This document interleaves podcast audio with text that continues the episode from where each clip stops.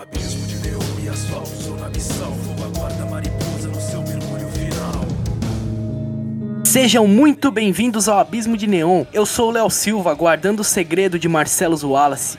Aqui é o Bruno Din e tem filme que só a trilha sonora salva. Aqui é o Lucas Henrique e um filme pode ser marcante por vários fatores. A trilha sonora com certeza é um deles. Aqui é o Breno e quem quer viver pra sempre? Aqui é o André e você é um cocô e eu vou te matar. tá aí. E hoje nós vamos falar sobre as trilhas de filmes. Como disse o Lucas na abertura, parte importantíssima da experiência e imersão na sétima arte. Mas antes, vocês já sabem aquela história: três modelos de camiseta, moletom, boné, short e bermuda do Horizonte Cinza em doutrolado.com.br. Tudo pelo PagSeguro para sua compra ser uma experiência satisfatória. Quero falar também da Jam Music Store, a loja de instrumentos parceira do Horizonte Cinza. A Jam fica na Teodoro Sampaio, 763, loja 2, em Pinheiros. Para compra, venda e trampo de loteria, dá um salve lá no Instagram, arroba Jam Music Store, e troca uma ideia com o Max ou com o Fernando, que atendimento é de qualidade. Bom, recados dados, vamos fuçar a jukebox do Tarantino para achar uma música com flauta de pano, Abismo de Neon.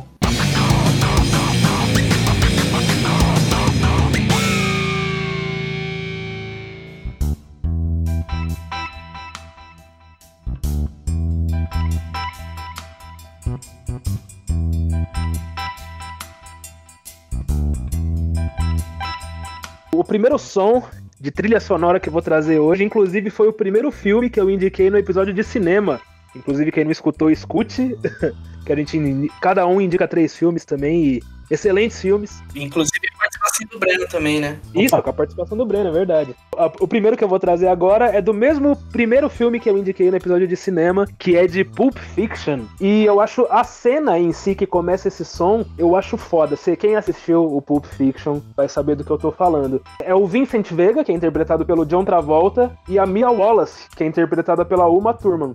O contexto da cena é que ele, ele, a Uma Thurman é mulher do chefe do John Travolta, tá ligado? E o chefe dele fala: ah, leva minha, minha mulher pra ter uma noite da hora, tá ligado? Aí eles vão pra um, pra um restaurante, é, comem um lanche lá, um restaurante temático de rockabilly até. Aí eles têm uma noite foda, tem um campeonato de dança lá. Os dois ficam ali próximos até, por mais que se conheceram na hora. E do fim disso tudo, o, o Vincent Vega leva ela pra, pra casa dela mesmo, né?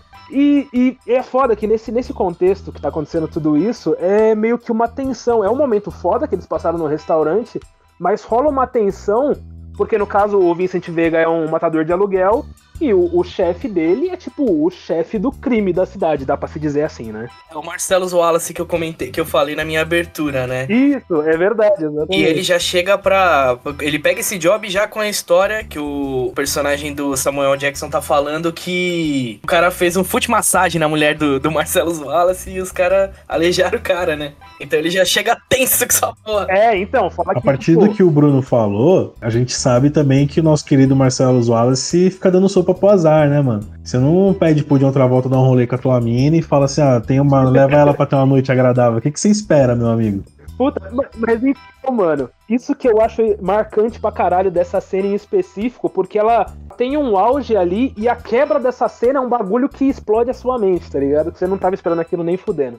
Enfim, eles estão. Ele leva ela pra casa dela mesmo. E, e tá rolando esse, essa tensão sexual, digamos, e a tensão de caralho, velho. O cara, por causa de uma massagem no pé, jogou o camarada do vigésimo andar do prédio, tá ligado? Imagina se, sei lá, eu der um beijo nessa mina. E aí que entra essa música, que é a do Urge Overkill, Girl, You Will Be a Woman. You'll be a woman.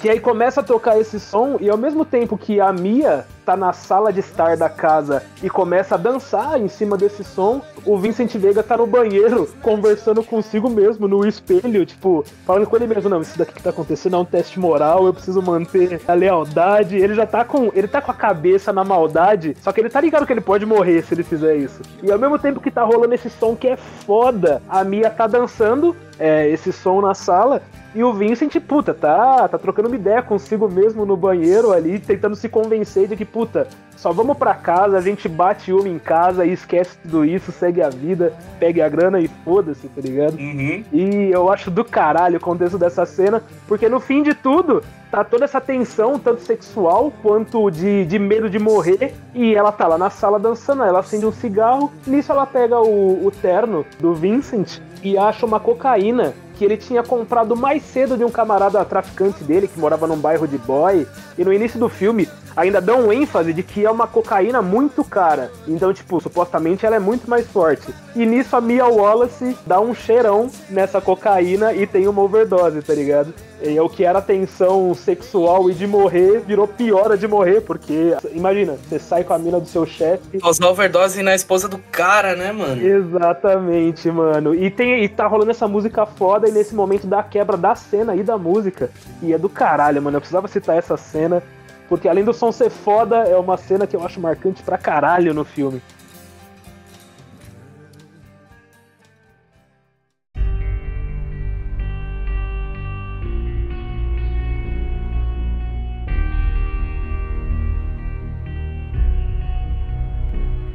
É, a primeira trilha da, da minha lista é a do filme A Origem, que foi feita pelo Hans Zimmer. Esse filme é do caralho. Nossa, o Hans Zimmer é a doideira do synth, hein, viado? É, então, nesse filme aqui tem bastante impacto a trilha sonora dele, porque é aquele A buzina de navio.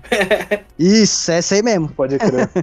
Na época foi a primeira que eu que eu procurei saber quem que era o compositor, o nome das músicas, tipo, ouvir a trilha mesmo, tipo, no YouTube. Que até então, antes eu gostava das trilhas, mas não, não ia pesquisar a fundo, assim. E, tipo, puxando aqui na mente, eu acho que essa trilha foi a, foi a, foi a que começou aquela onda dessas trilhas que tinha esse essa sirene de navio pra causar impacto. Porque depois disso, nossa, o que que teve de filme que usou isso? Verdade, mano. é verdade. E ainda mais em trailer, assim, esses trailers que É, entregam então, o filme trailer, inteiro. é. Nossa, o cara abusa desse bagulho. Então, que eu me lembro assim, acho que esse foi o primeiro que teve assim, esse, esse elemento. Mas a origem acho que é 2009, né, o, o Luquinhas? Eu acho 2010. que o primeiro que. 2010? Então, É. o primeiro que teve essa sirene foi o, se não me engano, o Batman Cavaleiro das Trevas. Olha só. Ah, então foi dois anos antes que também é o Hans Zimmer. Aí, ó. E que também é filmão. Tá em casa. A sirene tocava em Silent Hill, velho. O resto é brincadeira. Esse era é, bom. também. E lá quando tocava, você é louco. De músicas dessa trilha que eu, que eu menciono é a Dreams Collapse e a Time. Essa primeira tem um impacto fodido, porque ela tem uma. Agora lá vem o snob da música. ela tem uma antecipação. Ela tem uma antecipação no, no clímax dela, que é um compasso antes de chegar no clímax, o andamento vai ficando lento, lento, lento, lento, lento, até explodir e chegar naquele pá, Pode crer. Pode que é o clássico. E, ela, e tem essa música ao vivo, mano, no YouTube. Procurem depois que é mais impacto ainda no ao vivo. E no filme, essa música que eu citei, ela toca, além dos créditos, ela toca, tipo, no clímax do filme também, porque é na parte que o Kobe vai pro limbo buscar o Saito. E tá rolando a treta toda já, quase se complicando os caras de não conseguir fazer a inserção. Tem que buscar o Saito lá no limbo, mas no fim dá tudo certo e. Quer dizer, fiquem abertos, né, no filme, se o peão fica rodando, ou ele vai cair ou não vai cair, né? Tem essa discussão aí. Pode crer. Mano, eu não assisti esse filme ainda. Não? Não assisti. Vale a Mas pena. é uma, é uma parada que sempre que eu vejo um trailer assim, é, eu acho muito impressionante aquela noção, tipo, do, do chão virando pra sua cara, assim, tá ligado? Pode crer. a, a, a terra fazendo uma curva pra cima, Uhum. saca? E é um bagulho que eu sempre, que eu sempre passo e proca- procrastino de assistir e preciso assistir. Esse conceito deles de treinar o cérebro pra você dominar o sonho, eu acho uma loucura, mano. Acho muito foda. É doideira, Pô, é legal demais, cara. E essa- esses efeitos que o Bruno falou da rua, é legal também os internos, né, cara? Que os efeitos internos, assim, das paredes dobrando, os caras andando pelas paredes ali, eles são efeitos práticos, não é CGI, né? Os caras tinham tipo uma sala mesmo que girava e o, o Nolan gravando no meio, é um bagulho muito louco. Megalomania total, né? Quando o cara faz a opção por fazer isso mecanicamente, é. Nossa. O, o cara, o cara tem muita bala na agulha e credibilidade pra caramba, né? Ah, é que nem o James Cameron, né? Pode fazer o que quiser, cara. Pode, ele pode. Ele, ele pode. ele pode filmar um barco afundado lá. Ele pode fazer tudo, velho. É, ele pode mandar construir o barco pra afundar. É, Mas o, o Titanic 2, tá ligado? É, ele pode fazer o Titanic 2. Ah, o cara é foda. Pode crer. Eu tô vendo aqui, tem a soundtrack completa desse filme no YouTube e no canal do Hans Zimmer. Aí, ó. Ó. Olha que da hora. I've been alive for four and a half centuries. I am immortal.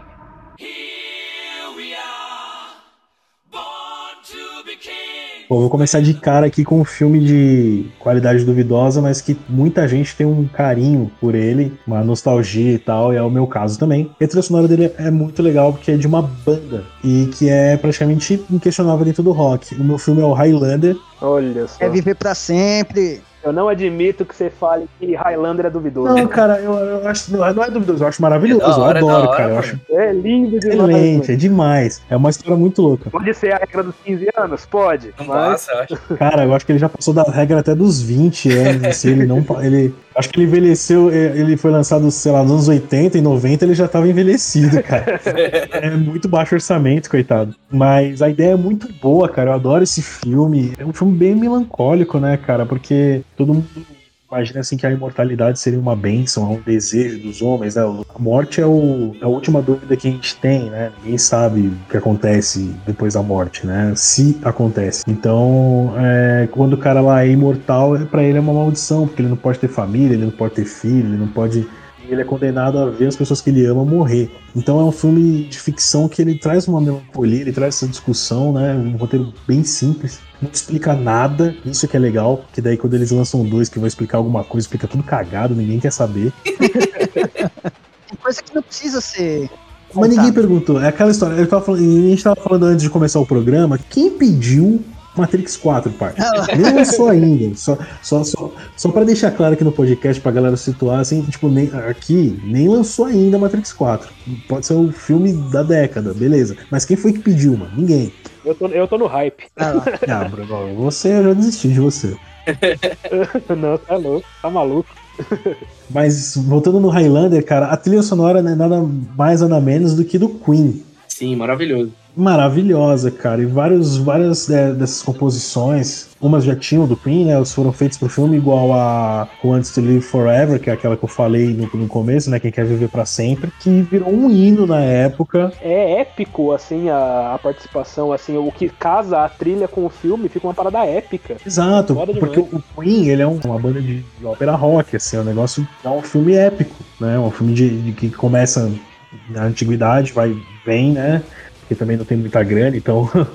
Mas é muito interessante essa ideia de, de uma, de uma banda associar né, o filme e lançarem juntos. Nos anos 80, 70, acho que teve bastante disso, né? De discos de, de banda que saíam junto aos filmes e tudo, e é uma coisa que acho que meio que, que se perdeu. Claro, todo filme até hoje tem trilha sonora, mas não, não é o, o mesmo, o mesmo impacto assim, né? A não ser quando é uma trilha sonora original, assim, que é muito boa, igual o Luquinhas falou de A Origem, né? Mas de resto fica meio genérico.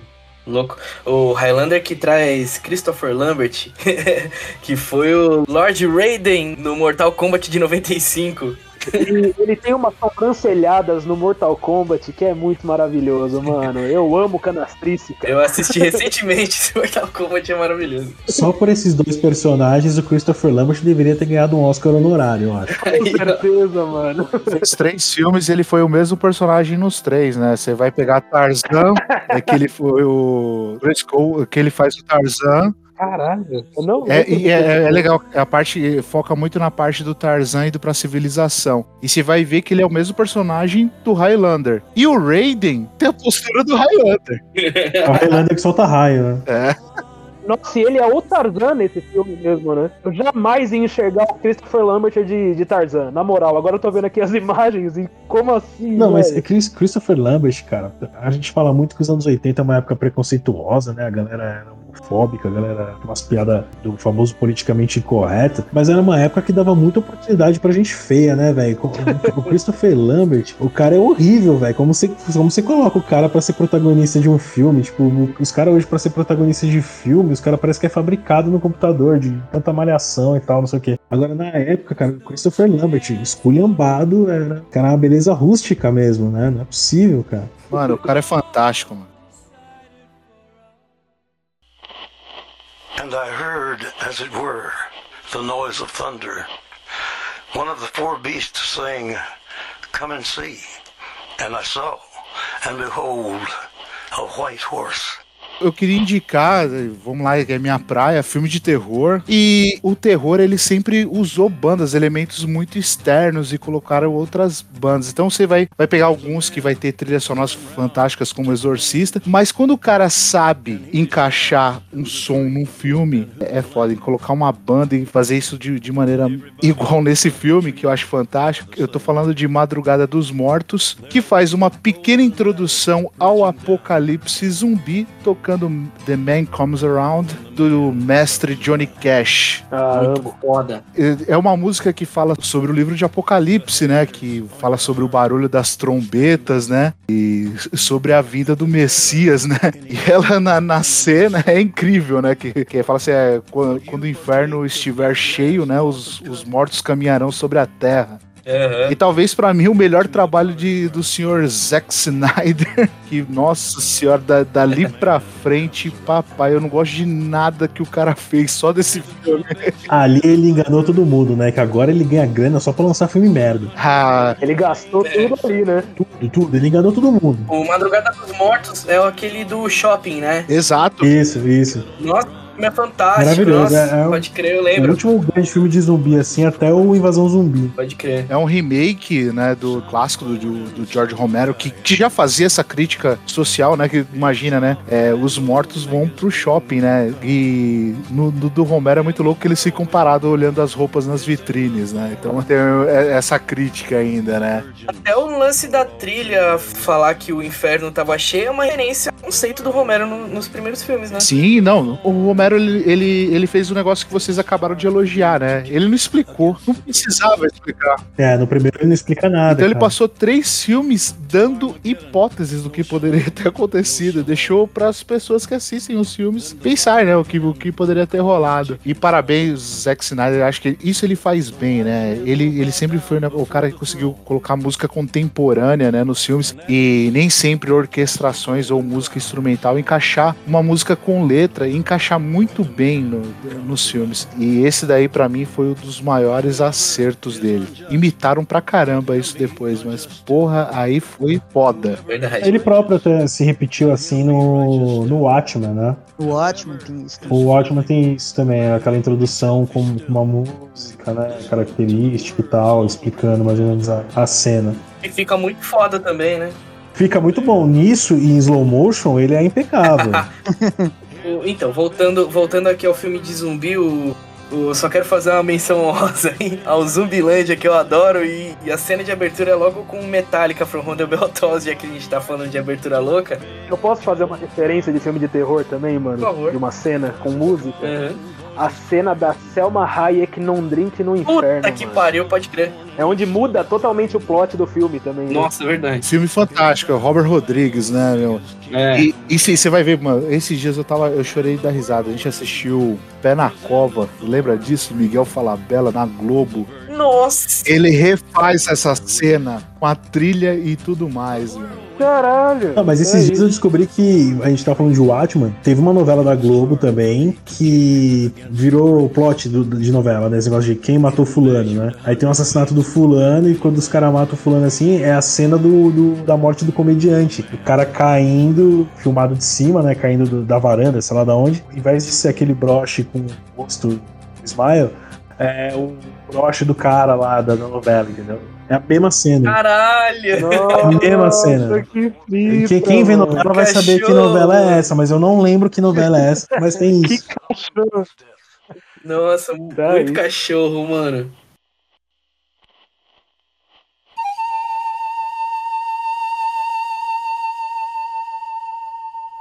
Já que o Bruno já trouxe o Tarantino aqui, vamos gastar todos os Tarantino num bloco só? Eu vou trazer pra vocês então um Kill Bill Volume 1 de 2003, que tem músicas emblemáticas demais. São artistas até desconhecidos que, que o Tarantino traz do nada, né? É, é a brisa dele. E aí você tem, tipo, é, Jorge Zanfir que toca aquela, aquela música com flauta de punk, aquela flauta de boliviano, tá ligado? Não, acho foda. Muito foda. Eu gosto muito da, da abertura lá da, da noiva com aquela música Bang Bang também. Eu acho animal o jeito que ele apresenta os personagens. É um puta de um filme, é uma puta de uma trilha também que, que envolve você com músicas que. Que não é tipo a origem que o Lucas trouxe, né? Que é uma trilha original e tal. Ele traz uma, uma playlist de verdade, né? Tipo, a jukebox dele. Pode O crer. Tarantino é especialista nisso. O, do filme do Kill Bill, mano, eu acho. Esse filme, quem não assistiu também, vai tomar no cu, mano. Você tem que ver Kill Bill. E uma cena que eu acho muito emblemática, que eu trago pro meu dia a dia, é sei lá, a gente tá sentado na cadeira, no sofá meio torto, e a perna fica dormente. E sempre que minha perna fica dormente, eu lembro da cena da Beatrix Kiddo, logo depois dela acordar no hospital. Ela com o corpo totalmente paralisado, tentando mexer o dedão do pé, ela focada olhando pro dedão. E é uma cena simples, que é uma turma olhando pro dedão. E o Tarantino consegue fazer aquilo ser foda, porque ela, ela tá com pressa de voltar a, a se mexer, porque senão vão lá matar ela. Só que não adianta, né? Ela tá com o corpo totalmente paralisado, então ela tem que focar em uma coisa. Aí ela começa pro, pelo dedão do pé. É, é uma, Big Toe Move. é uma cena maravilhosa, O mano. fantástico do Tarantino é que ele é um podólatra, você tá ligado, né?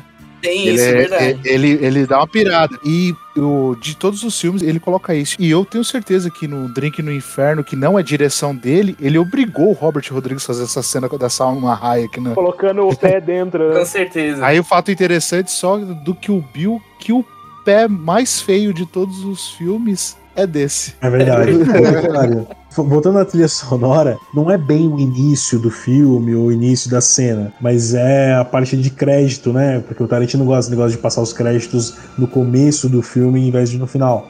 E o primeiro filme dele, que é o maravilhoso Cães de Aluguel, ele tem também essa, essa cena icônica que são os caras caminhando, né? Andando em direção à câmera e tocando uma puta de de uma música legal, né? Então quem tá aí de bobeira, vai lá e vê a- essa, essa cena do Cães de Aluguel. Os nomes eles aparecem tipo aqueles letreiro bregão, né? Bregaço, parece que é um filme dos anos 70. Depois ele usa no Bastardos Inglórios esse tipo de apresentação também. Ele usa em tudo, né? E fica bem legal, cara. Quando eles estão tocando uma música, igual o Bruno falou, os caras que só ele conhece, né? Ninguém mais sabe, nem a mãe do cara lembra da música que o cara lançou. E ele vai lá e toca e fica perfeito e tal.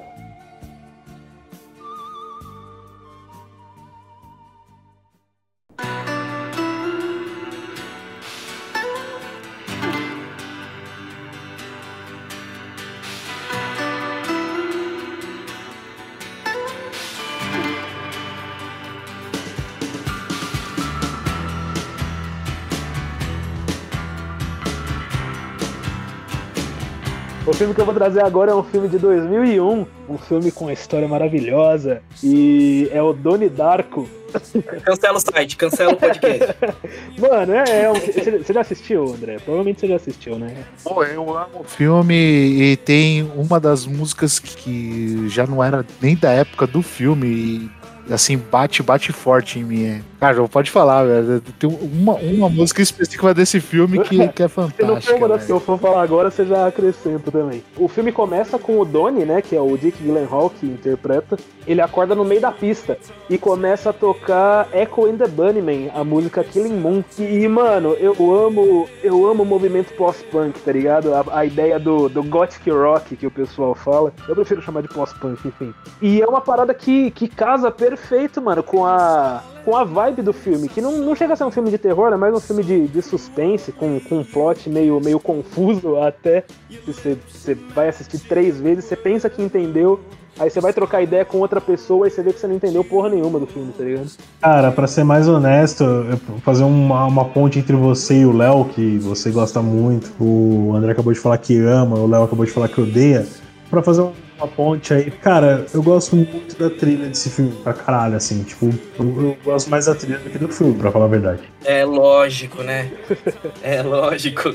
A trilha é a melhor parte. E, inclusive, na, na minha intro, eu falei que tem filme que só a trilha sonora salva, mas que fique claro que eu não estava falando de Darko.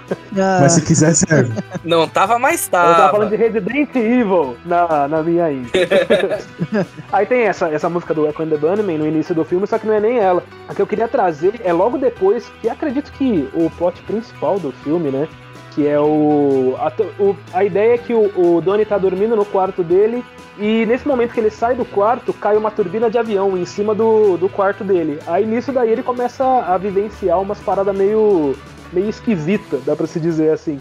E a música que eu vou indicar é a do Tears for Fears, a Head Over Heels.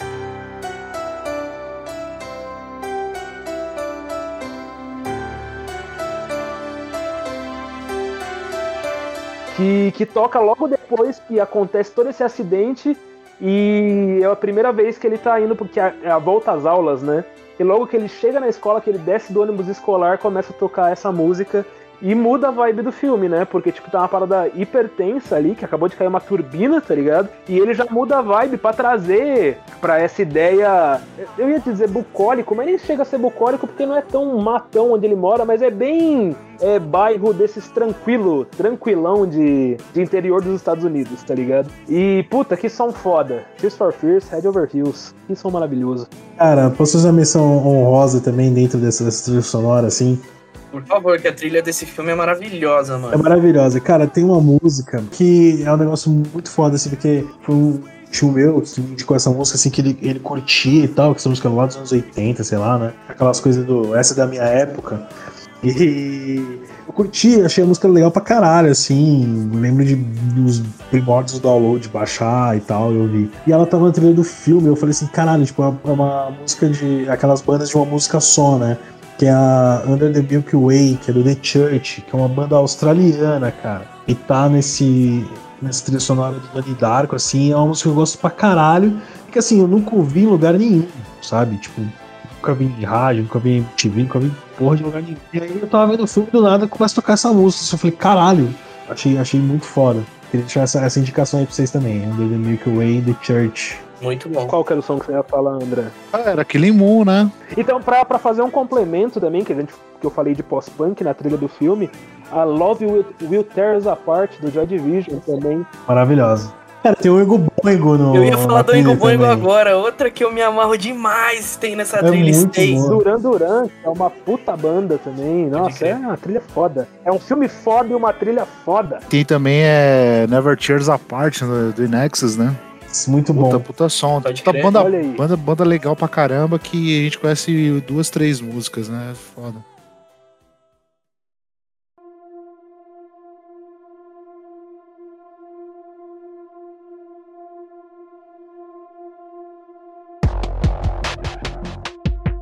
Tipo, vocês estão falando do, de banda e tal, com as cenas, com contexto e tal, e eu só separei trilha sonora direto, assim, dos filmes. Eu tô até me sentindo meio, meio mal. Os caras estudou, fez pauta e tudo. Nossa senhora. Você fez só a trilha sonora original? Isso. Mas, por exemplo, agora eu vou citar que é uma banda que fez uma trilha sonora original. Que é a trilha sonora da rede social. Que ela foi feita pelo Trent Reznor e o Atticus Ross do Nine Inch Nails. Trent Reznor, que homem, vou te falar, hein, mano. Esse maluco do Nine Inch Nails também, o maluco é genial, né, velho? Essa é a palavra que define ele, mano. Ele Eu é. consigo, tem, tem algumas pessoas que eu consigo denominar assim na música como genial. E o Trent tem que estar, mano. Tipo, Mike Patton, Eu ia falar do Mike Patton, tá na mesma prateleira. E Sim. Trent Reznor, tá Sim. ligado? Acho que o- a melhor incursão do Trent é Natural Born Killers, né? Assassinos por Natureza. Pode crer. Nossa, filmaço também, né, Puta cara? trilha densa. Essa trilha do pra rede social ganhou o Oscar, né? De melhor trilha sonora em 2010. Pra Você vê o impacto que, que deu. Mas, tipo, essa trilha, ela não é essas trilhas sonoras que orquestração, que arregaça na sirene do navio lá, do Hans Zimmer. ela é mais minimalista, assim. Ela tem, tipo, uns synths, uma bateria eletrônica ali. É bem no clima do Nine Inch Nails mesmo. Acho que é por isso que ela é, que eu acho que ela é tão boa. É tipo a identidade do Trent Reznor assim que ele faz, tipo ele foge completamente desse desse clichê do da orquestração impactante que arregaça os tímpanos nos cinemas. Tipo, ele faz uma parada ali na pegada dele, minimalista, tem uns pianinhos ali, tem os synths e muito boa, É mano. interessante pra caralho, porque no contexto do filme, né? Rede social, que é uma parada Isso. que é 01010101. E o Exatamente. Reznor é um cara do, do industrial ali, tá É. ligado? E, puta, é, é perfeito. Tanto que ganhou o Oscar, igual você falou, né, mano? E, tipo, se você parar pra pensar, o filme ele também não, não tem cena de ação, não tem nada. O maior conflito do, do filme é a audiência do Mark Zuckerberg com o Eduardo. O brasileiro lá. É o brasileiro que fazia parte da criação do Facebook. Pode ser. É onde tem mais conflito no filme. E, tipo, um dos sons dessa trilha que eu destaco é a, a Familiar Taste ou a Intriguing Possibilities. São duas trilhas, assim, que você... Quando você ouve, você, você vê aquele quê de Nine Nails na sonoridade dos caras. É bem eletrônico, assim, não tem nada a ver com orquestração.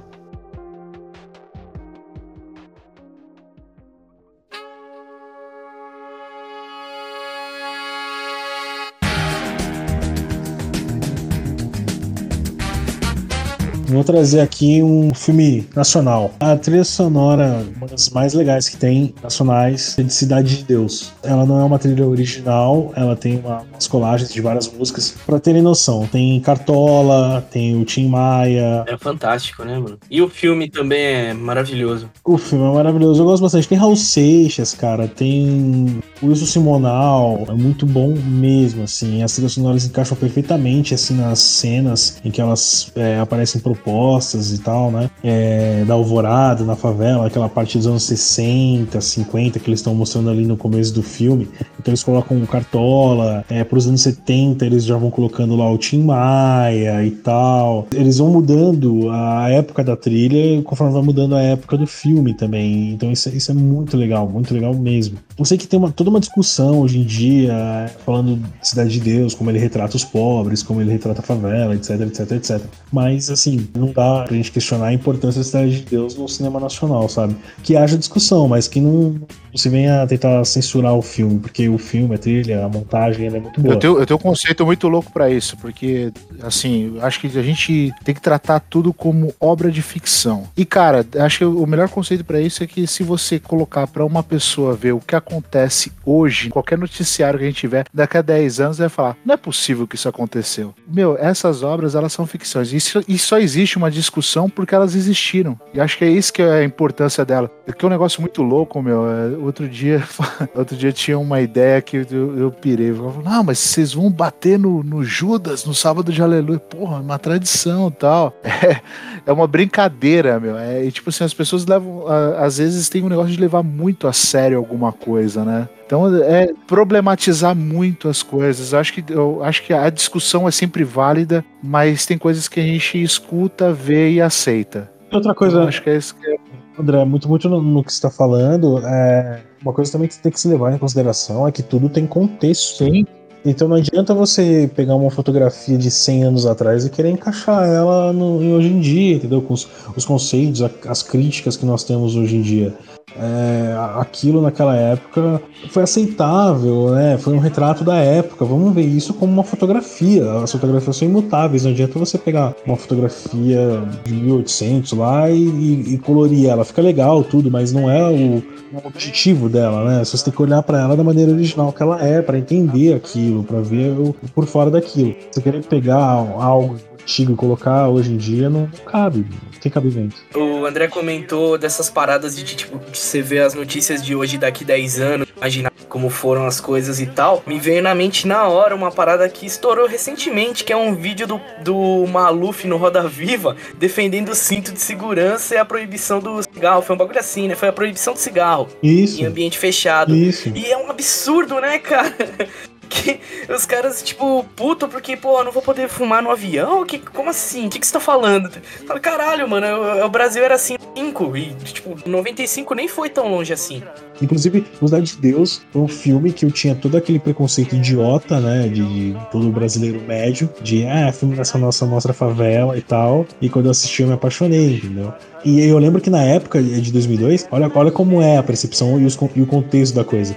Em 2002, esse papo de ah, filme nacional é uma merda, filme nacional só mostra favela e tal, era coisa de reaça, como é até hoje, porque reaça não, gostava, não gostava de cultura lá naquela época e não gosta de cultura hoje. Mas hoje em dia é um papo de esquerda esse negócio de ah, o filme retrata mal a favela, o filme retrata a violência brasileira e tal. E cara, a gente que mora na, na periferia aqui, né, a gente sabe que é 10 vezes pior às vezes, cara. A gente sabe que não é só favela, claro, o crime é bem socializado no Brasil, mas a periferia um todo ela é violenta, cara. Ela sempre foi. E não adianta tentar esconder isso. Tem uma frase de um som de um rapper, chama Axel Alberige, que ele fala no som que o crime o homem criou roubou por não ser igual para todos e já é normal para todos. E é uma parada bizarra, né, mano? Total.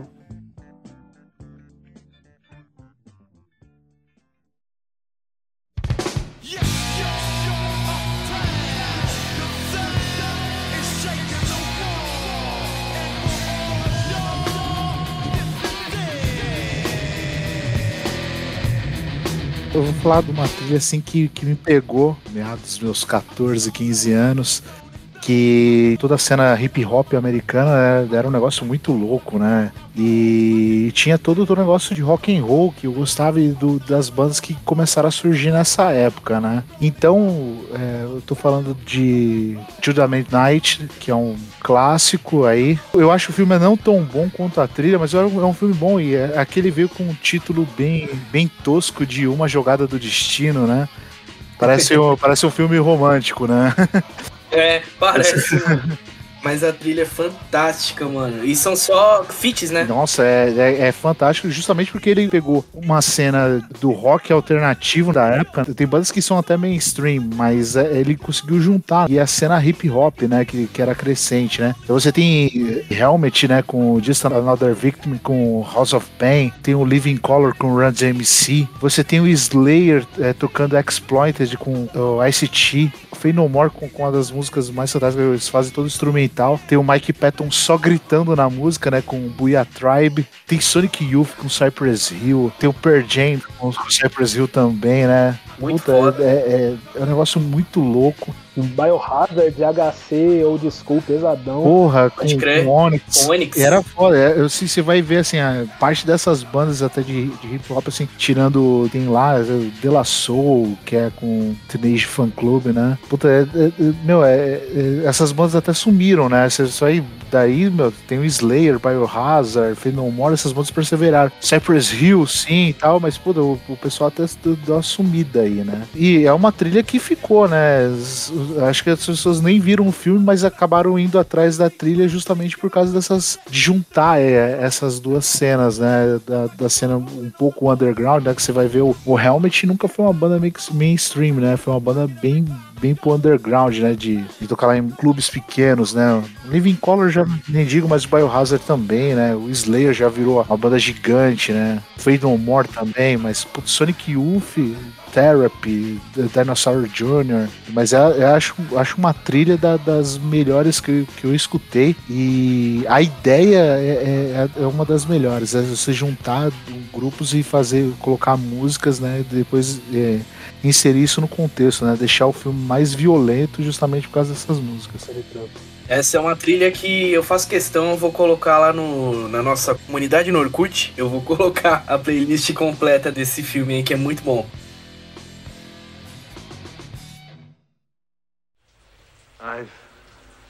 Seen things you people wouldn't believe. Attack ships on fire off the shore of Orion. I watched sea beams glitter in the dark near Ten House Gate.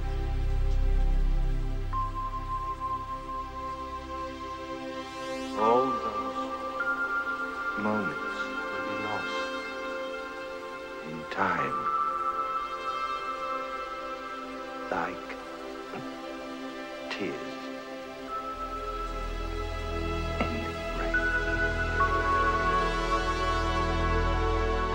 Diferente do Bruno, eu vou indicar um filme foda agora. Blade Runner de 1982. Ah, aí você deu uma aula.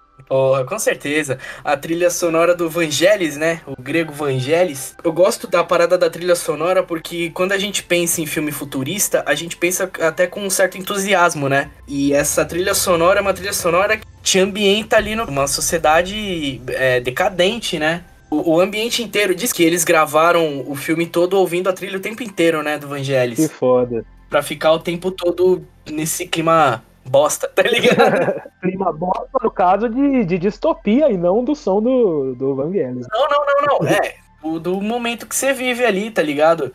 É um desses filmes que vocês estavam comentando mais cedo, que, que quem não assistiu, pelo amor de Deus, né? O Blade Runner, ele, inclusive, ele tem várias versões do mesmo filme, né? Com narração, sem narração, final feliz, sem final feliz. Várias edições, né? Várias edições, exatamente. Inclusive tem, tem uma edição que o final é com trecho jogado no lixo pelo Kubrick em iluminado, né, velho? Isso. É, o final feliz. Os caras não tinham carinho nenhum pela porra do filme, que hoje em dia todo mundo tem maior carinho. Verdade. Quando ele saiu, ele flopou, né? Ele virou referência anos depois. Exato. É porque ele passou, ele passou por um, por um problema, né? O, o filme, do jeito que ele foi editado inicialmente, com a intervenção dos estúdios, não fez sucesso. E depois, quando o diretor fez a, a versão dele, o filme fez sucesso. Isso deve ter empolgado muita gente a fazer esse tipo de director's cuts e tudo mais.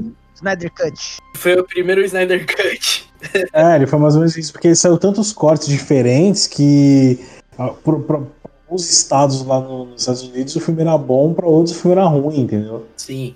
E, e aí os caras resolveram relançar e tudo, aí deu certo, aí virou cult e tal, não sei o que, aquela história, né? Sim. Vale mencionar também que o filme do Ridley Scott, né? Que já foi um excelente diretor. Depois que ele me fez assistir Alien Covenant, acabou todo o meu carinho pelo cara, mano. todo, todo. Eu levei muito a mão. Mas fica aí um filme bom, diferente do Bruno. Deixa, ah, que isso, não. Não, aí, porra, Blade Runner é melhor que Donnie Darko, mas isso não, não muda o fato que Donnie Darko é muito bom, porra. Qualquer coisa seria melhor. tá aí a corneta. É. Aproveitar a inserção que você fez, dizer que a gente lançou o, o remaster do nosso primeiro EP, o Caos, agora. Reinaldo Eu, Cut. é, o Rei Menezes Cut. E em um dos sons tem a referência do, do Blade Runner, que é a chuva, né? E o Rei Menezes fez a inserção da intro do fim do filme, na, na intro da chuva, e escutem lá que, puta, que ficou foda. Encaixou certinho, ficou muito bonito e era um bagulho que faltava porque desde a primeira vez que eu ouvi essa música, antes de eu entrar da- na banda, já, puta, que, que referência gostosa, mano. Muito foda. Gosto demais. O, o Roy Betty, que faz a. que fala a frase. Isso. E foi improviso, o, né? O Rutger Hauer, né? E sim, isso que, que torna lindo demais, né? Morreu recentemente, né? Pode crer. Tá aí, fica então a homenagem aí, um grande momento dele no cinema aí, Blade Runner.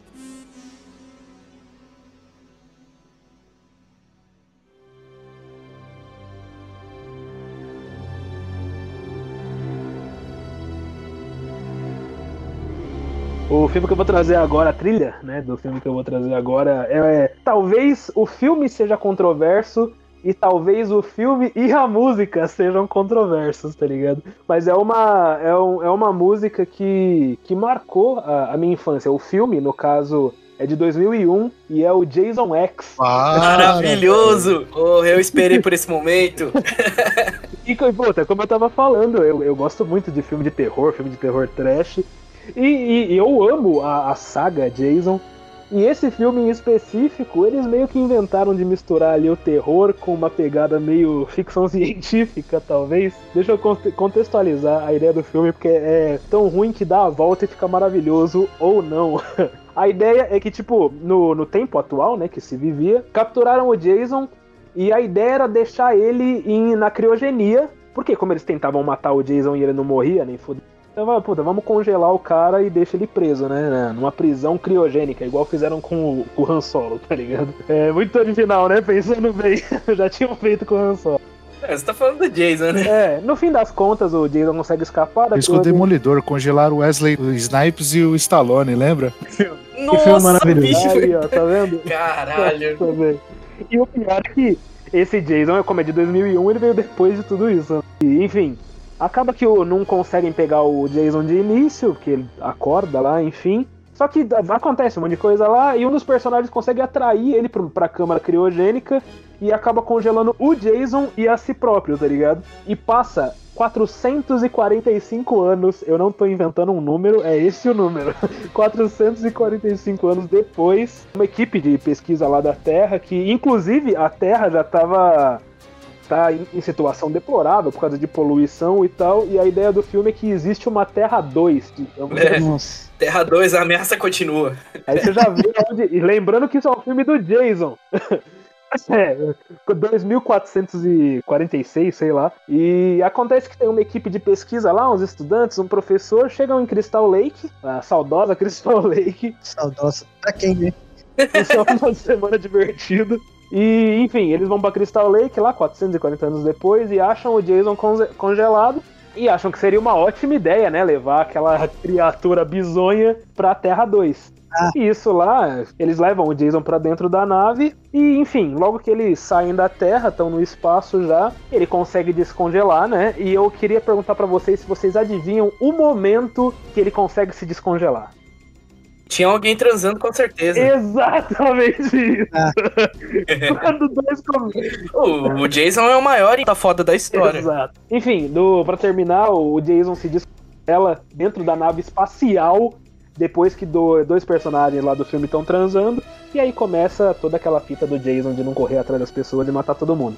Enfim, a música que eu vou trazer não, não é nem exatamente parte da trilha sonora do filme, mas eu lembro que o Bruno, de 11 anos lá atrás, eu lembro de escutar esse som e pensar: isso é a música mais pesada que eu já ou- ouvi na vida. E a música é a Boris do Drowning Pool.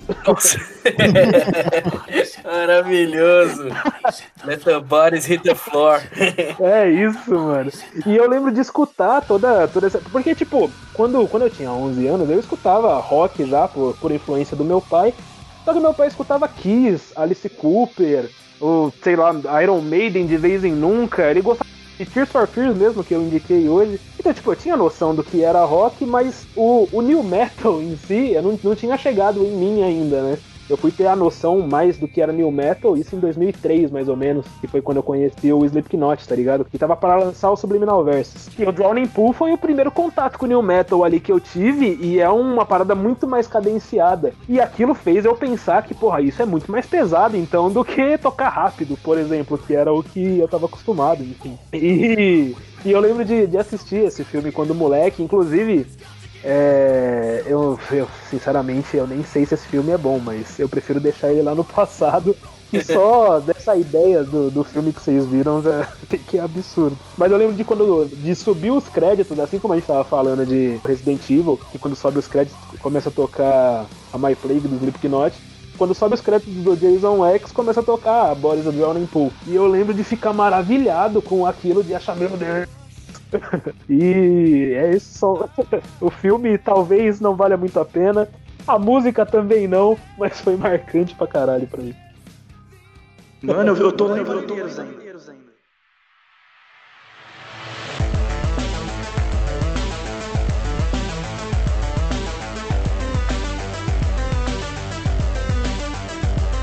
A última que eu vou citar aqui, que é uma trilha que ela, ela mescla um pouco desses, dessas duas outras trilhas que eu, que eu mencionei aqui. Que tem synth, tem elemento eletrônico, mas também tem orquestração incidental, né? Que é a trilha do Tron, o legado, que ela foi feita pelo Daft Punk. Olha só, que maravilhoso. Que dupla de dois. Que dupla, né?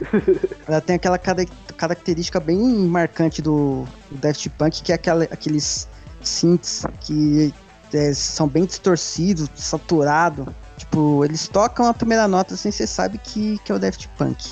Mas também tem aquela, aquelas partes, aquelas partes com corda, orquestração também.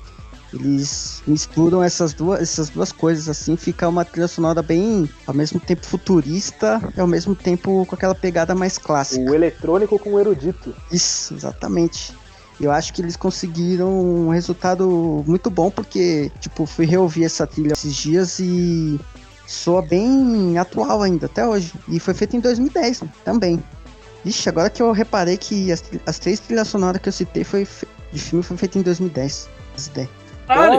Aí, ó. Tá aí um ano marcante pro Um Lucas. ano marcante aí, né? Nem, nem tinha pensado, mas agora que eu fui ver. O filme, assim, assim, eu pensando no filme agora, ele nem é tão bom assim o filme, mas a trilha sonora chamou a atenção pra caramba. Pô, ainda mais o da Punk, que, nossa, que, que banda, que grupo foda. Encerraram recentemente, inclusive, né, a, a caminhada, mas, porra, o que eles deixaram aí de legado, cê é louco. Que faz parte do Tron Legado. Aí, ó, aí, ó, bem observado. E, tipo, dessa, dessa trilha sonora, assim, duas músicas que. Três, vou citar três. Que marcam, assim, bastante é a Outlands, é, Legacy Open e a música que toca nos créditos, que é a Tron Legacy. Que é bem Daft Punk mesmo. Aí os caras chafurdou no Daft Punk.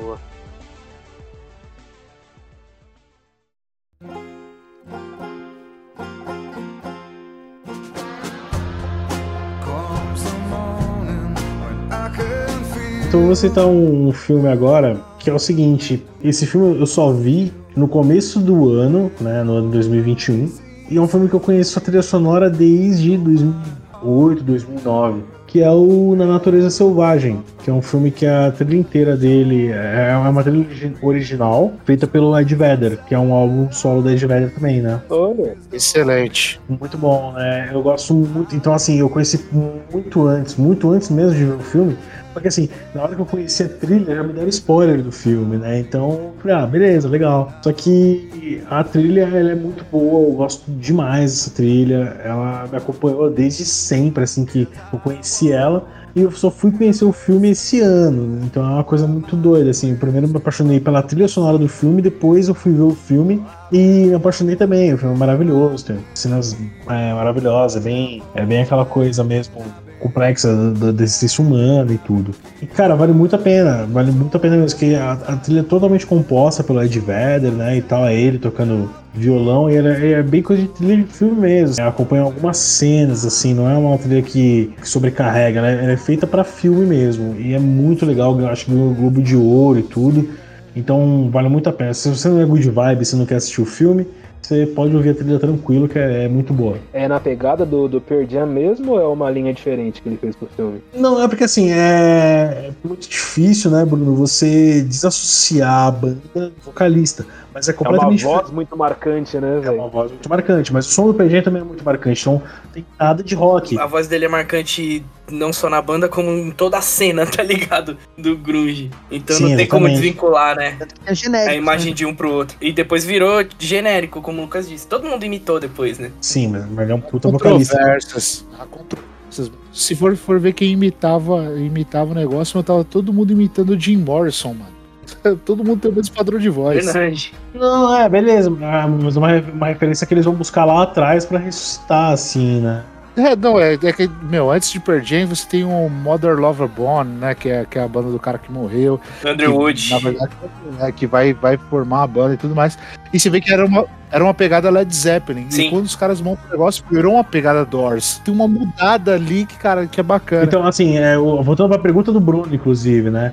Cara, é, ele não é parecido com esse com o Perdim, aliás, desculpa. Pelo contrário, assim, é ele tocando violão, cantando, tocando é, o, o ukulele, cantando. No máximo tem uma bateria, não tem nada mais assim. É, é mais voz e violão mesmo. E, e não é inteligente, não. Tem uns refrões, as, as músicas são muito legais e tal. E tem a ver com as cenas, né? É muito bem composto, muito bem feito, muito bem cantado, que ele canta muito bem. Vale muito a pena, cara. Se você pegar agora aí no, no seu aplicativo de música, que é pra não fazer propaganda, você ouve em, em meia hora, 40 minutos, você escuta essa trilha e, e vai ver que é muito legal, do, do Ed Vedder, Into the Wild, acho que é, com todo o perdão do inglês horrível.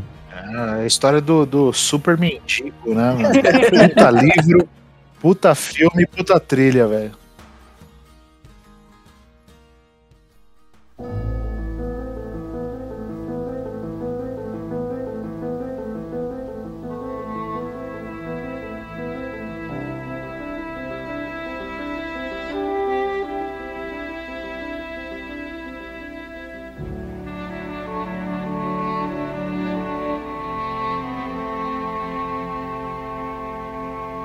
O pessoal é moderno, eu sou velho e eu assistia filmes de Bang Bang com meu pai, né? Ah, eu amo também, pelo mesmo motivo, mano. Fiquei com meu avô, eu gosto também. É, então meu, meu velho gostava demais, mano. Então, entre, entre o Clint e, e você vai pegar o meu. O Charles Bronson e tudo mais, meu pai pirava nisso. E acho que talvez um dos grandes filmes, né, que é o The God, The Bad and The Ugly, né, que Três Homens e um Conflito, vai ter o melhor trabalho de Ennio Morricone, né, que acho que talvez o pai de todas as trilhas, o cara que fez uma obra assim impecável. E aqui você vai ter Ecstasy of Gold. Todo mundo que viu Metallica alguma vez ao vivo viu esse som. E quem puta, quem é fã de Ramones e escutou Loco Live, ou então viu alguma coisa do Slayer, acabou escutando The God, The Bad and The Ugly, do mestre Morricone, né? Então, puta, acho que talvez uma das trilhas que funciona, e é muito funcional, puta, a cena de, de conflito o mexicano no, no filme, né? Apesar de ser um filme italiano. Aquela cena que tem o close no- nos olhares, né? Cigarrinho no canto da boca. Cara, e vale muito a pena você dar, dar, um- dar uma sacada nesse, nesse tipo de cinema. Cara, o último cara que fez uma referência isso aí foi o mestre Tarantino de novo, né? Quando ele pega o Leonardo DiCaprio e fala que ele vai pra Itália filmar filmes de bang bang, né? Que é bem o auge, É, né? Então, O Tarantino adora, né? Tanto que, que, se eu não me engano, tem Ennio Morricone até no segundo que o Bill, não tem? Erro, erro Morricone tem nos Oito Odiados, se não me engano, foi até a última trilha que o Morricone lançou, né? Pode crer, que foda. Eu acho que aqui tá a obra, a obra seminal do cara, meu.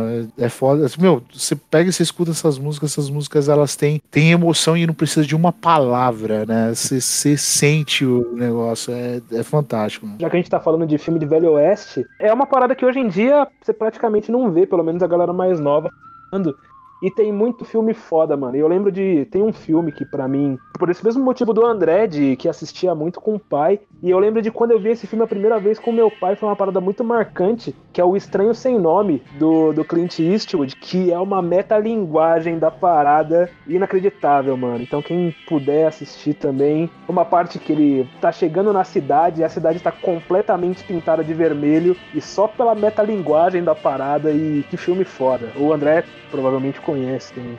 É foda, né? Todos esses filmes da década de 60 desses daí, eles, eles utilizam muito dessa metalinguagem. Até porque os caras viviam um período bem macabro na Itália, né? Então, e eles vendiam isso para os Estados Unidos. E você vai ter um movimento meio contra toda esse, essa parada vermelha aí, né?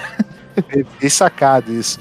E, tipo assim, eu queria terminar até minhas considerações aqui, mas acho que quem, quem for pegar Ecstasy of Gold é, é, é, o, é o clássico. Se for indicar uma, uma coisa dessa trilha, seria esse som. Mas eu gostaria de fazer uma menção honrosa a uma trilha que eu gosto muito. De um filme feito pela trilha, que é The Peak of Destiny, A Palheta do Destino.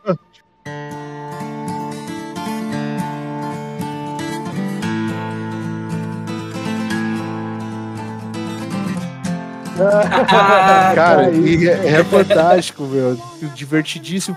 E assim, puto, todo mundo que gosta de rock and roll acho que acaba pendurado nesse filme vendo ele justamente porque ele é extremamente engraçado. E você tem uma música chamada Kikapu, que é fantástico. né? É, a Então, cena, eu acho que a Kickapoo mesmo é a própria música de introdução do, do Jack Black, supostamente Sim. criança, né, gordinho lá. E o pai dele brigando I com children.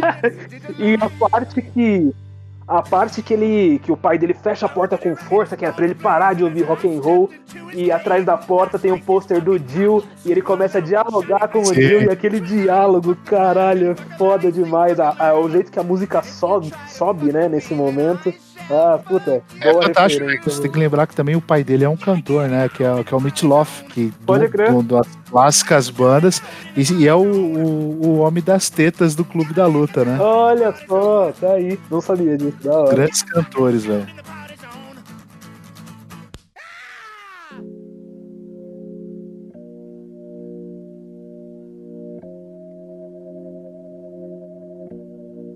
Pô, já que o André fez as considerações dele fez uma menção honrosa, não é nem a, a um filme, eu vou fazer uma, uma menção honrosa a uma série. A trilha sonora da série Sopranos. As, as trilhas sonoras são fodas porque elas, assim, elas costumam entrar no final dos episódios, né? E assim, é uma série de drama que tem uns toques de comédia, fala sobre máfia e tudo, mas sobretudo ela fala sobre dia a dia, pessoas, né, cotidiano. E, cara, é uma, uma trilha sonora muito diversa, então tem músicas italianas, tem The Pretenders, tem o próprio tem o Elvis Costello, tem, tem o próprio Johnny Cash que a gente citou aqui, tem Chuck Berry, tem umas coisas muito fodas, sempre no final da série que tem, no final do episódio, aliás, que tem uma trilha que ela, que ela praticamente resume o episódio inteiro, assim. Então, às vezes é um, é um Beast Boys ou é um Bruce Springsteen cantando uma música mó alegre e o episódio foi uma desgraceira inteira, sabe? E fazendo outra missão honrosa é a trilha do, da introdução da série. Wake Up This Morning, do Alabama 3, digamos assim. Eu acho que é Alabama 3, mas eu não sei se estou falando 3 ou se estou falando árvore em inglês. Então vai ficar Alabama 3. que é icônica também, é da introdução da série, então eu deixo aqui a, a indicação de vocês procurem. Cara, tem dividido por temporada, tem trilha completa por aparição no, nos aplicativos de música aí, onde você pode ouvir Horizonte Cinza, inclusive. Maravilhoso. E procura lá que você não vai se arrepender, você vai conhecer muita música legal e diferente.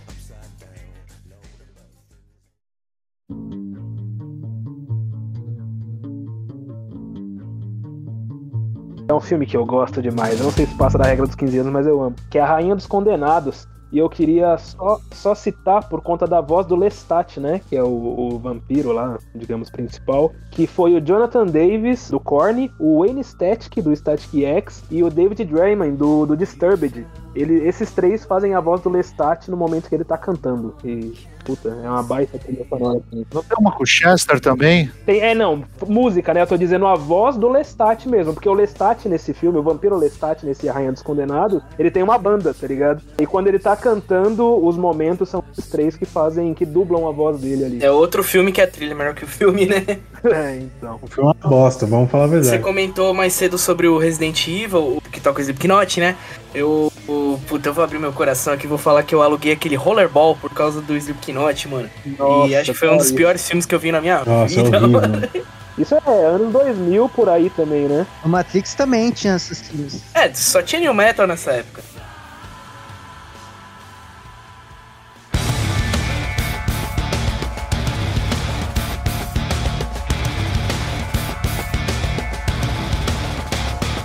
Ô desgraça!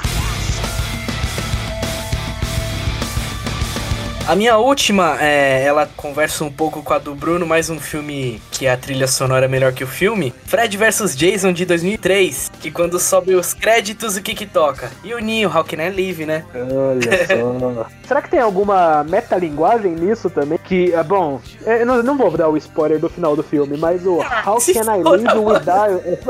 Bom, enfim, no final de tudo, os dois caem dentro do rio. Quando parece que o Jason tá vindo embora, vem a mão do Fred e puxa o Jason. E How Can I Live Without You, que fala no refrão, é como eu poderia viver sem você. Será que tem alguma metalinguagem? Eu só tenho como parabenizar o Léo, né, de trazer Fred versus Jason em qualquer lista que não seja Eu os gosto. piores mano. filmes da história. Então, parabéns, Léo. Pode ser, pode ser que seja, pode ser que seja assim. Não é, não, é bom. Tem a cena do Matrix, né, meu? Que, que o Fred para no ar, velho. Nossa, é Ah, verdade, não. Galera, se vocês puderem ver, vocês não vão se arrepender. Ah, não, mas Você não vê, não, mano. Faz esse favor pra Ah, você é, é mesmo. melhor do que bruxa, vejam. Eu, vai se fuder. Ah, não, aí, mano, cancela o Bruno, cancela o Bruno. Uma bruxa é linda. Eu adorava o Fred Krueger, mano. Eu achava do caralho o personagem. Puta personagem. A musiquinha clássica, tá ligado? Um, dois, o Fred vai te pegar. Eu achava. Não. Aí eu vi esse filme aí, né? Só que a trilha sonora, a trilha sonora é tudo Roadrunner, né? Tem o Neo, tem Kimara, tem Slipknot, tem Machine Head, Lembra Figode? lembra Murder Tem Dog, Engage, tem Stone Sour, tem Inflame, teve o tem Driver, Sepultura com Mike Sepultura com Mike Patton, Patton. Seven Dust. tem tudo. Seven Dust, que eu sou mano. Hate Apple Breed. Negative, que eu amo, é só coisa linda nesse filme. Uma loucura, né? Uma loucura. E aí os caras gastaram tudo as bandas nessa época aí, fazendo filme merda, tá ligado? Não é bom, assistam. Assista. Vejam o trailer. Vocês vão- Vê o trailer, mano. Vocês vão curtir só no trailer, tá Pode crer o trailer com a música do Yuninho. O Yuninho teve clipe, né? Com, com cenas do filme e tudo mais, né? Já tem uma. Sim, porque foi, acho que, a banda principal da trilha, né? Foi. Tá aí, eu, eu meti essa, mano. Fred vs Jason. eu só quero deixar uma menção honrosa aqui que, sei lá, acho que é um dos melhores roteiros de Hollywood. Ele completo no YouTube, inclusive, chama Evil Bong. Ah, Que pariu. Isso mesmo, mano. A música é do District 78. Ai, A música cara, chama Wicked Weed. Melhor É, que que é essa melhor que porra. Tony Dark. Não, beleza, você indicou essa porra, você vai explicar o que se trata agora. Nem queira saber, pô. Quem não, não sabe. vai do criticar que o Tommy Chong. O bong é tipo um narguile que o pessoal usa pra consumir outro tipo de erva. e qual que é o contexto desse filme, Leonardo? Se o filme se chama O Bong Maligno. Ué, basicamente eles compram um bong mal assombrado.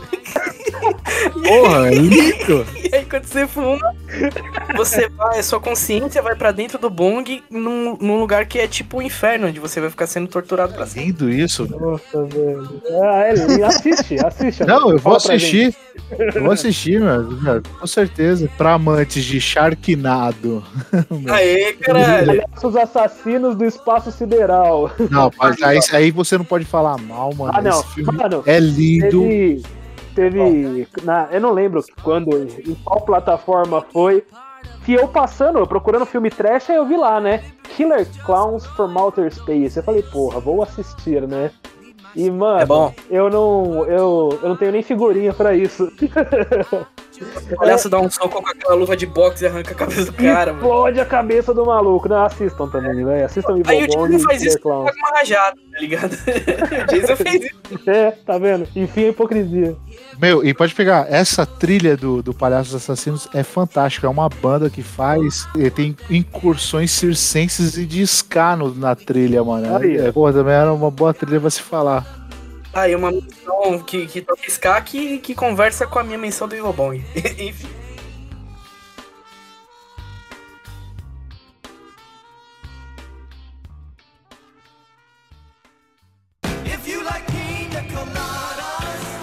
Chegando ao final de mais um programa, muito obrigado pelas presenças. André Honorato já faz um tempo que a gente queria chamar, né? Nada do que chamar num assunto que você é especialista. Deixa seu salve pra galera e redes sociais. Pô, foi uma honra participar aí, mano. Quando precisar e falar de assuntos desses daí que eu gosto pra caramba, pode chamar que é, que é a gente. Quem quiser conhecer o meu trampo com, com a banda Ossos Cruzados, meu, vai lá, a gente fala de filme. É, praticamente a gente faz a nossa versão das trilhas dos filmes que a gente gosta. Cara, quem quiser dar uma procurada é Ossos Cruzados, mano. E quem, quem quiser tiver interessado nos meus trampos de ilustração, desenhos e coisas macabras, meu, procura lá Honorato Ossos no Instagram. E procurem mesmo, que é umas artes inacreditáveis. Eu, eu sou fã, na moral. Vou, vou puxar a sardinha duas vezes. O André fez uma estampa da camisa do Statues on Fire maravilhosa. E. Mano, aquela música do Godzilla, eu amo essa música, mano. Essa é a do Clube da Luta. Do Clube da Luta tem um refrão maravilhoso. Me amarro Ah, demais. demais. Pô, legal demais, mano. Meu, você viu como é que eu, eu podia, podia começar a trabalhar com previsão do futuro, né? Esse Meu, é, do status foi, foi foda, Foi, né? velho. Foi a camisa do Borba Gato. É. Muito foda. Você falou da música Godzilla, eu vou só me posicionar no meio dessa treta que provavelmente já saiu, né? Quando saiu o podcast. O Godzilla vs King Kong, King Kong vs Godzilla. E é Team Godzilla no bagulho. E não vem defender macaco gigante que sequestra a mina aqui não, maluco. É o mamaco. Eu vim ver o macaco, como diz o Kaiba do Yu-Gi-Oh! Se eu vim ver o macaco. Se ninguém colocar o Sérgio Malandro gritando, ó o macaco! Olha o macaco! Vai perder a credibilidade desse podcast. Pra cima Godzilla. Meu, você, você torcer pelo, pelo King Kong, eu também torço pelo King Kong. Ah, é, não. é uma síndrome de filme, é rock balboa, velho. Tá aí. Opa, Você É é o cara mais fraco, vai, vai ganhar a parada, meu. Puta, pra quê? É, bem observado. tem isso. Eu já é verdade. assisti, é um filme pra você desligar o cérebro durante duas horas. Vale a pena assistir. Duas horas Ah, desligando o cérebro. Se você contestar alguma coisa, você não merece viver. É que nem o filme novo do Mortal Kombat, é que nem todos os Pacific Rim, tá ligado? Filme Você espera o quê, cara? Se você vai ver o filme do Mortal Kombat, você vai esperar o quê, mano? muito bom, né? Eu adorei, mano. É, mano, exatamente. Os caras Os caras esperam um enredo inacreditável, não. Porra, nem até o enredo do jogo é mó mal explicado, velho. É Pelo um jogo de luta, nem enredo deveria ter, mano. É só pancadaria. É, tem isso, né? Tinha que ter uma justificativa no máximo. Pra mim, nem diálogo tinha no filme do Mortal Kombat. e foda-se, né? Breno, mais uma vez com a gente aqui, novamente falando sobre cinema. Deixa seu salve pra galera, suas redes sociais. Satisfação tá aí novamente, falando sobre algo que eu não sei, mas quem quiser seguir, segue lá no Instagram, BSF Araújo. Não tem nada de especial, mas se quiser acompanhar minha vida, tamo junto. Lucas, camiseta do Horizonte Cinza. Do outro lado.com.br. Do Bermuda. outro lado.com.br. Tudo em? Arroba do outro ponto lado. Maravilhoso. Bruno, onde a galera pode ouvir o Horizonte Cinza e o Abismo de Neon? A galera pode ouvir o Horizonte Cinza no Spotify, no Deezer e no YouTube. E o Abismo de Neon consegue escutar pelo Spotify, pelo YouTube e pelos agregadores de podcast. Minhas redes sociais, Bruno Jim Lopes, em todos os lugares. Perfeito. Nossas redes sociais, Facebook, Instagram, Twitter, YouTube. Só colocar lá, arroba Horizonte Cinza que você encontra tudo. Até comunidade no Orkut. Ligado Inclusive, já. na comunidade do Orkut, a gente coloca detalhes sobre os episódios de podcast exclusivo na comunidade do Orkut. E spoilers também. Exato. Tá aí. Arroba Abismo de Neon no Instagram, o perfil oficial onde saem os cortes e talvez a gente anuncie coisas por lá. Eu sou Léo Silva, você me encontra no Instagram no arroba LeoHCZ. Deixe seus comentários, suas sugestões, curte, comente, compartilha. Muito obrigado por ter escutado até aqui, se cuidem até a próxima. Falou!